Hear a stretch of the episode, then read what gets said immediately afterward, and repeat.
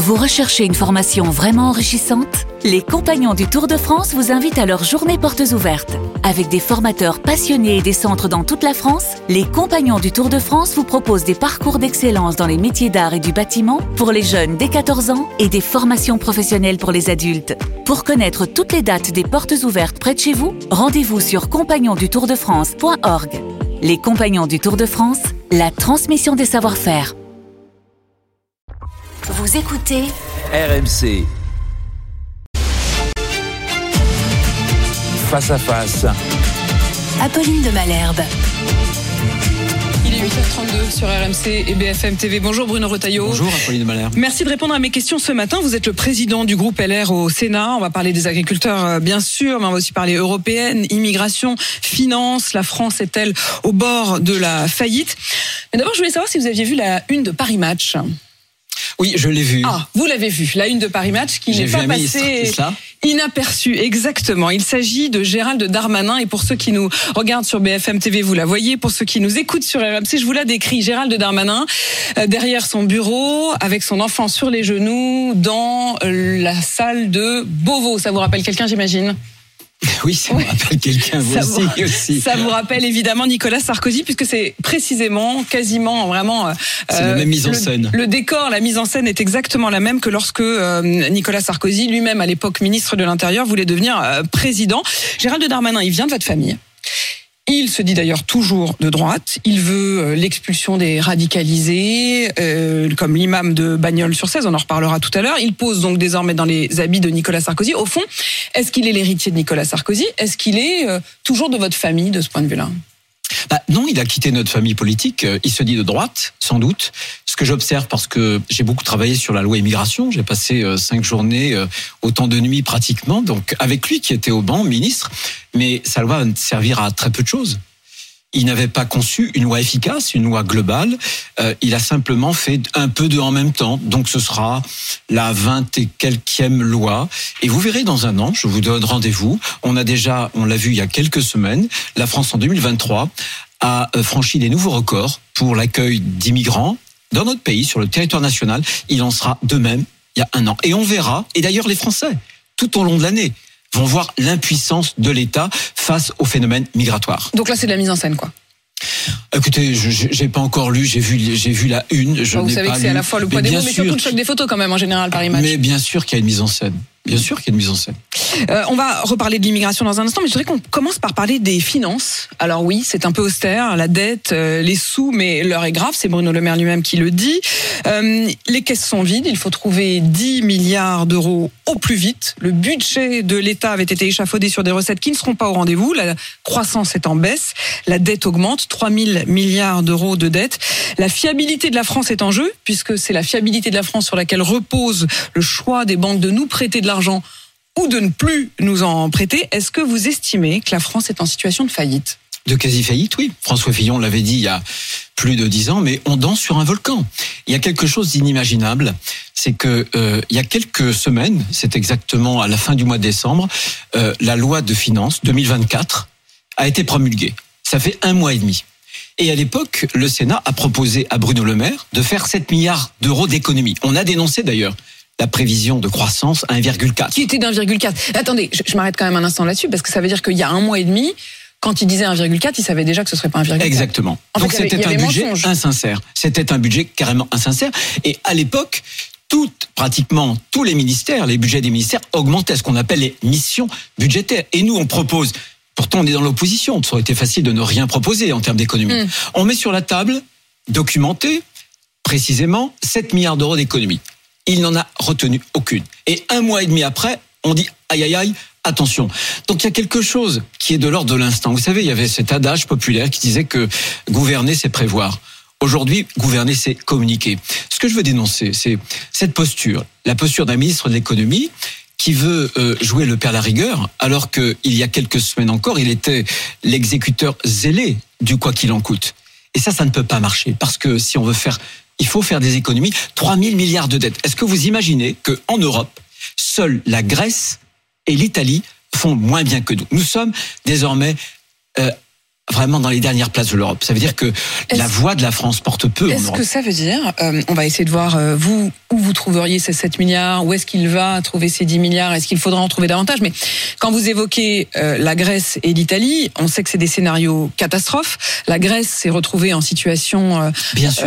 où elle ne pouvait plus payer les dettes, où elle est devenue dans la main des, des banques et même de l'Union européenne. Est-ce que la France pourrait connaître un scénario comme celui-là Est-ce qu'il faut à un moment se le dire? Bien sûr. D'ailleurs, euh, euh, Elisabeth Borne l'avait dit.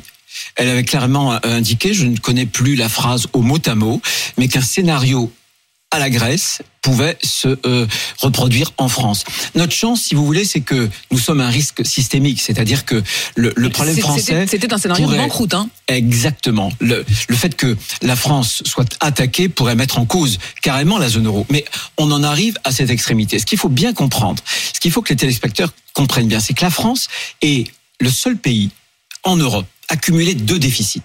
Le déficit budgétaire, ça veut dire que l'État dépense plus qu'il ne gagne.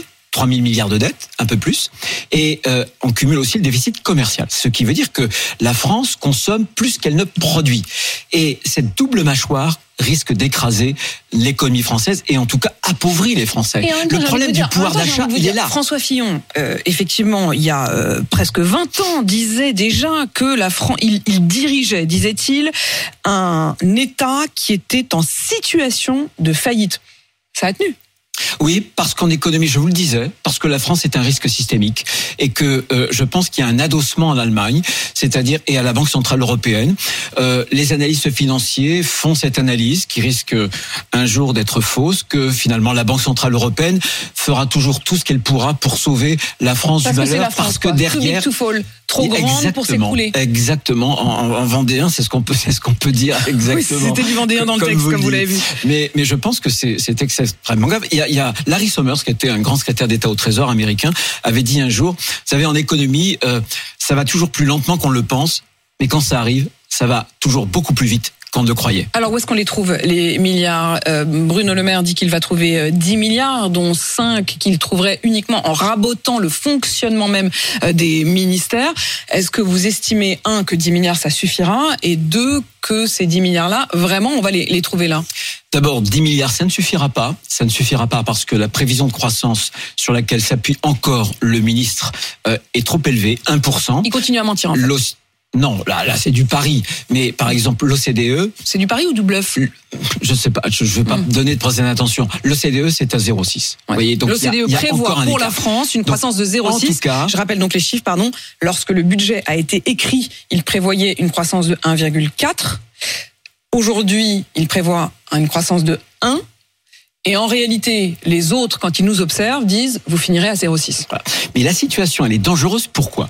Parce qu'on a des taux d'intérêt à long terme qui se sont relevés. L'État euh, emprunte sur les marchés financiers, mais ça lui coûte de plus en plus cher. Et le problème en économie, c'est que quand le taux d'intérêt réel, c'est-à-dire le taux d'intérêt nominal et on déduit l'inflation, dépasse le taux de croissance, quand la croissance est trop faible, eh bien le peu de richesse qu'on produit dans un pays doit servir simplement à payer le service de la dette. Alors que on a la transition énergétique, on a le choc du vieillissement, la dénatalité. Il nous faudrait trouver des marges de manœuvre, des marges de manœuvre qu'on n'a plus. Alors comment faire? Bien sûr, il y a la méthode euh, du dernier moment, du court terme, le colmatage. On trouve des économies ici ou là. C'est ce que va faire Bruno Le Maire. C'est la méthode à laquelle on est réduite, c'est la moins efficace. La plus efficace, c'est une méthode qui devrait être anticipée bien en amont, avec deux réformes essentielles, la réforme de l'État et la réforme du système social. La réforme de l'État, par exemple, trois choses. Un, on a plus de 1200 agences qui nous coûtent plus de 60 à 70 milliards d'euros. Il faut réduire drastiquement euh, et ce sont des milliards et des milliards les agences. Deuxième chose, faire en sorte que on puisse recourir à du privé. Ce matin, Beaucoup de collégiens, de lycéens en France ont été euh, emmenés au lycée et au collège, non pas avec des cars qui dépendent des régions, mais avec des cars qui sont gérés par des entreprises Le monopole de l'intérêt général, ça n'est pas seulement l'État, il faut que l'État puisse faire Ce travailler des modèle-là, entreprises. vous estimez que ce modèle-là, il devrait se décliner donc sur d'autres services Bien sûr, mais bien sûr.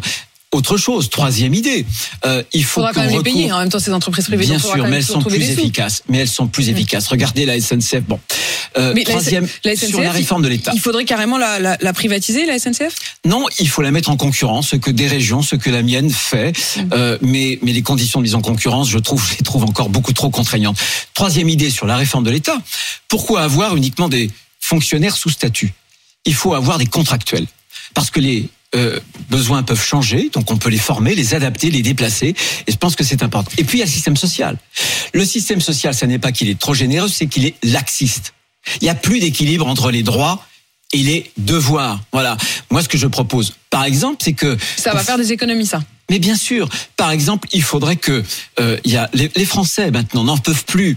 Ceux qui travaillent se disent mais je vois des voisins qui ne travaillent pas, qui gagnent quasiment autant que moi, et eux ils ne prennent pas la voiture pour aller travailler. Ils ne prennent pas, par exemple, euh, ils vont pas à la crèche parce qu'ils gardent aussi les enfants. C'est c'est pas acceptable. Donc pour creuser l'écart entre le revenu de l'assistance et le revenu du travail, ce que je propose, c'est de fusionner les allocations en une seule allocation et faire en sorte que on la Qu'il n'y ait capte plus un certain nombre de guichets, qui est qu'une, donc, un seul voilà. guichet d'alloc. Et on dit, voilà, ces allocations, la somme de toutes ces allocations, ce sera 70 ou 75% le SMIC.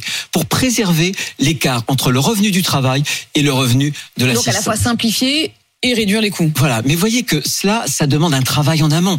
Et comme le gouvernement et ce président de la République, c'est ce qui le caractérise le plus, avec le en même temps, c'est qu'il est toujours dans l'instant. C'est un gouvernement de l'instant. Et donc, il n'y a jamais d'anticipation. On est toujours dans le très, très court terme et on réagit aux mouvements sociaux sans jamais anticiper. Dans le très très court terme, il y a le mouvement social des agriculteurs qui, pour autant, en effet, et quand on écoute les agriculteurs, on le comprend bien, euh, date d'il y a très longtemps et couvait depuis euh, bien longtemps. Sauf que là, bah, il y a une deadline. Cette deadline, c'est demain, l'ouverture du salon de l'agriculture. Euh, les propositions, troisième vague de propositions et de promesses par le Premier ministre, c'était donc hier, une nouvelle loi Egalim qu'on ne pourrait plus euh, contourner. Le fait de reconnaître l'agriculture comme un métier en tension qui justifierait le recours aux travailleurs étrangers. Et puis une forme de simplification dans le calcul de l'usage des pesticides qui, d'après le gouvernement, ne réduirait pas l'exigence, mais qui, d'après les écolos, en revanche, est une réduction de, de l'ambition euh, écologique. Comment vous réagissez à ces trois euh, Mais- propositions? Mais c'est de la rustine. Vous avez commencé par les lois Egalim. À juste titre, vous avez dit que c'est en quelques années la quatrième loi. Et à chaque loi, on, a- on nous a vendu une loi qui était la meilleure au monde. Mm. Si on est rendu à On la quatrième loi, ça veut bien dire que ça n'a pas marché. Donc il y a un vrai souci. Et c'est la raison pour laquelle les agriculteurs n'ont plus confiance. Qu'est-ce qu'il faut faire? Moi, je, propose trois pistes. Et si le gouvernement, le président de la République ne les prend pas, ils auront des problèmes, pas seulement pour l'inauguration avec le président de la République samedi du salon, mais bien après. Première chose, ça ne suffit pas d'inscrire la souveraineté euh, de l'agriculture, la souveraineté alimentaire dans la loi. Pourquoi? Parce que a été constitutionnalisée la charte de l'environnement. Donc dans la hiérarchie des normes, la charte de l'environnement creusera, enfin écrasera toujours cette notion de souveraineté. Je précise les choses parce que effectivement, ça fait quelques semaines qu'on parle beaucoup de ces questions de hiérarchie des normes. Je redis bien pour qu'on comprenne tous que, au fond, euh, il y a euh, une charte et la charte, elle est constitutionnelle et quand elle est constitutionnelle, elle s'impose Voilà. à tout le reste. Et il y a encore au-dessus de ça les lois européennes qui s'imposent à nouveau à nos lois françaises. Allez-y, continuez. Pour être encore plus clair, on est dans un monde de pénurie. Ici, sur ce plateau, j'entendais tout à l'heure un certain nombre de vos collègues discuter de la pénurie des médicaments.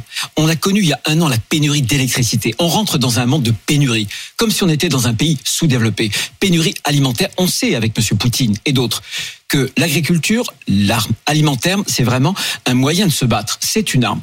Donc moi, ce que je propose, c'est qu'on inscrit dans la loi non pas cette ce- ce vague euh, sujet de la souveraineté, mais un concept juridique qui serait que l'agriculture soit reconnue d'intérêt général majeur, parce que ça, ça produit des effets. Deuxième chose, faisons en sorte que les agriculteurs puissent s'adapter au réchauffement climatique. Comment? En simplifiant drastiquement la capacité qu'ils pourraient avoir à stocker l'eau, à faire ce qu'on appelle des retenues collinaires ou aussi des réserves de Vous substitution. n'usez pas du mot méga bassine. Mais on a fait en Vendée. J'ai été l'élu qui a suivi pendant il y a 20, 25 ans. Et je, je vous invite à venir en Vendée. Et vous verrez qu'en Vendée, c'est pas le maïs qui a bénéficié de euh, ces stockages de l'eau. Au contraire, c'est une agriculture biologique beaucoup plus diversifiée. C'est l'élevage, c'est la biodiversité. Euh, Donc pour vous, il n'y a pas d'opposition entre euh, les méga-bassines, les retenues d'eau et le développement d'une a- agriculture euh, raisonnée. Je vais vous citer un acronyme qui est abominable. HMUC. HMUC. HMUC. Les agriculteurs, les agriculteurs savent de quoi je parle. D'accord. Ce sont, ce Moi, sont je sais des pas. études. C'est quoi HMUC C'est des obstacles. Bref, toutes, ce sont des obstacles. C'est un parcours du combattant quand un agriculteur veut stocker l'eau. Or aujourd'hui, c'est pas qu'il y a moins d'eau, c'est qu'elle tombe l'hiver. Il faut la stocker et euh, pour pouvoir la restituer au milieu naturel aussi, pour encourager la biodiversité lorsqu'il n'y a plus d'eau Et, en l'occurrence, le ministre de l'Agriculture, Marc Fesneau, a dit qu'il n'était pas opposé à ce système de retenue d'eau. hein. Mais oui, mais les études HPI, pour l'instant, rien ne change parce que là est le problème. C'est que vous avez Paris, mais aujourd'hui, la bureaucratisation de la France fait que Paris n'a plus les manettes. Le président de la République fait des déclarations, essaie d'appuyer sur les boutons. Le Premier ministre, pareil. Mais en bas, ça fonctionne pas. Parce que c'est un paquebot. On a bureaucratisé, suradministré la France. Qu'est-ce que vous voulez quand vous avez des fonctionnaires qui sont, dont l'objet c'est le contrôle? Bah voilà, les fonctionnaires, ça fonctionne. Vous aviez promis une troisième mesure? Il y a une troisième mesure euh, en matière notamment de, de pesticides. Je pense qu'il faut faire très attention, bien sûr, mais il faut interdire et contrôler. Je vais vous citer là encore un autre exemple. J'ai un excellent collègue qui est toujours agriculteur, sénateur, Laurent Duplon. Il fait, euh, il y a quelque temps, un rapport il découvre que des graines de sésame, je ne sais pas si vous mangez des graines, des Si, graines si, de oui. sésame qui sont vendues comme des graines de sésame bio qui viennent d'Inde. Vous vous rendez compte l'empreinte carbone? Eh bien, ces graines de sésame ont été étudiées. Euh, il y avait cinq fois plus de quantité d'éthylène que euh, ce qui est autorisé en Europe. c'est la fameuse question de ne pas importer Exactement. des, produits sur lesquels voilà. les normes qu'on s'impose ne sont pas appliquées. Exactement. Aujourd'hui, on importe en France une agriculture qu'on nous interdit, évidemment, parce que parfois elle est pas saine, mais la première règle, c'est que on doit avoir euh, une même euh, des, des mêmes contraintes, notamment sur les molécules, que ce soit euh, en Europe, mais partout aussi en France.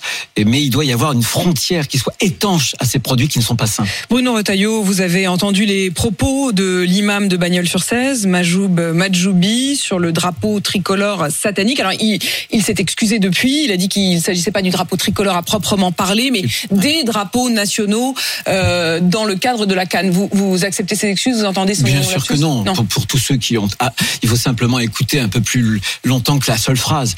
Euh, Il n'y a aucune ambiguïté. Donc il doit être expulsé, mais vous verrez, il ne le sera pas. Il ne le sera pas Il ne le sera pas parce le que ministre de l'Intérieur lui-même, le fameux Gérald Eh bien- Darmanin nous par- dont nous parlions euh, au début de cette interview, a demandé son expulsion. Je Il s'est voudrais d'ailleurs le croire. personnellement engagé Je voudrais le euh, sur ce point. Le préfet a engagé des, euh, des mesures, mais, mais vous pensez que ça n'aboutira pas? Je voudrais le croire, mais je pense que ça n'aboutira pas. Il est marié à une française et surtout il a des Tunisienne, je crois enfants enfin, tunisiennes, il y, mais a- il y a eu, il y a eu deux femmes, je ne sais pas laquelle est, française. en tout peu cas, il y en a- importe. la- mais il a des enfants mineurs. Voilà. Et c'est la raison pour laquelle, depuis le départ, nous demandons, je demande, une révision de la Constitution pour que la euh, politique d'immigration puisse être décidée par le peuple et qu'elle ne soit pas censurée par des cours suprêmes, comme l'a fait par exemple, euh, de façon très contestable, le Conseil constitutionnel dernièrement. Est-ce qu'il faut imposer le choix des euh, imams dans les mosquées. On a redécouvert à cette euh, occasion que euh, d'autres imams ne reconnaissaient pas Majoub Majoubi comme faisant partie du conseil des mosquées du Gard. C'est notamment le cas de celui qui est à la tête de la mosquée de Nîmes qui dit mais, mais je ne peux rien faire parce que c'est un statut d'association et qu'il est donc choisi par les fidèles et nommé président. Oui, mais il y a une seule règle pour pouvoir s'en tirer. La règle est très simple. Un imam qui prêche la règle, c'est retour à l'envoyeur. Point final. Mais retour à l'envoyeur, enfin en l'occurrence, je reviens quand même là-dessus parce que c'est dans le dans le concret, Majoub Majoubi n'a pas été envoyé par la Tunisie. Ça, Il n'est pas payé, il n'est pas, ça n'est pas un imam détaché comme on avait pu euh, Non, entendre. Lui, il est- les il est- imams il détachés- Il n'est pas payé par la Tunisie, il est Non. payé par les fidèles. Non, mais euh, peu importe. À partir du moment où il a travail, un comportement anti-français, il n'a plus sa, fra- sa place sur le sol national. Votre loi immigration, elle a quand même été largement censurée par le Conseil constitutionnel. Donc euh, tout ce que vous êtes en train de dire là, vous l'avez tenté, Bien sûr, mais ça a été censuré. bien sûr. Euh, Ça a été considéré comme étant euh, Malheureusement. éloigné du propos même de la loi. euh, Scandaleux. Scandaleux. C'est scandaleux. Est-ce que vous allez revenir par la fenêtre ou par la porte Bien si sûr, on revient avec un, un référendum d'initiative partagée. Notre objectif, c'est que le peuple français tranche. Vous vous rendez compte le déni de démocratie La loi qui a été promulguée par le président de la République, cette loi n'aurait été jamais votée, avait aucune chance d'être votée ni au Sénat ni à l'Assemblée nationale. Et pourtant, elle a été promulguée. Et la loi qui a été censurée et la loi qui a été votée à une très forte majorité et au Sénat, à l'Assemblée nationale. Quand j'étais simple citoyen, je suis citoyen, mais les Français qui nous regardent, ils se disent mais qui fait la loi? Ce n'est plus ceux pour lesquels on vote. Oui, mais enfin, le, le référendum d'initiative partagée, c'est extrêmement complexe. C'est pas gagné quand même. Bien sûr, bien sûr, mais c'est le seul outil que l'on ait aujourd'hui, puisque le président de la République ne veut pas faire entrer dans la Constitution la possibilité de demander aux Français le- leur choix pour la politique migratoire. Mais tant qu'on n'aura pas cette démarche, rendre la parole aux Français, eh bien, on s'exposera à des censures de juges qui ont une posture Français, Ça veut politicienne. dire qu'au fond, euh, euh, avant même de réussir votre votre fameux référendum d'initiative partagée, vous demandez au, au président lui-même de créer les conditions de ce référendum, Bien de sûr. provoquer Bien ce sûr, référendum. bien sûr, ce que je voudrais, puisqu'il va y avoir quatre occasions de réunir le Congrès pour changer la Constitution.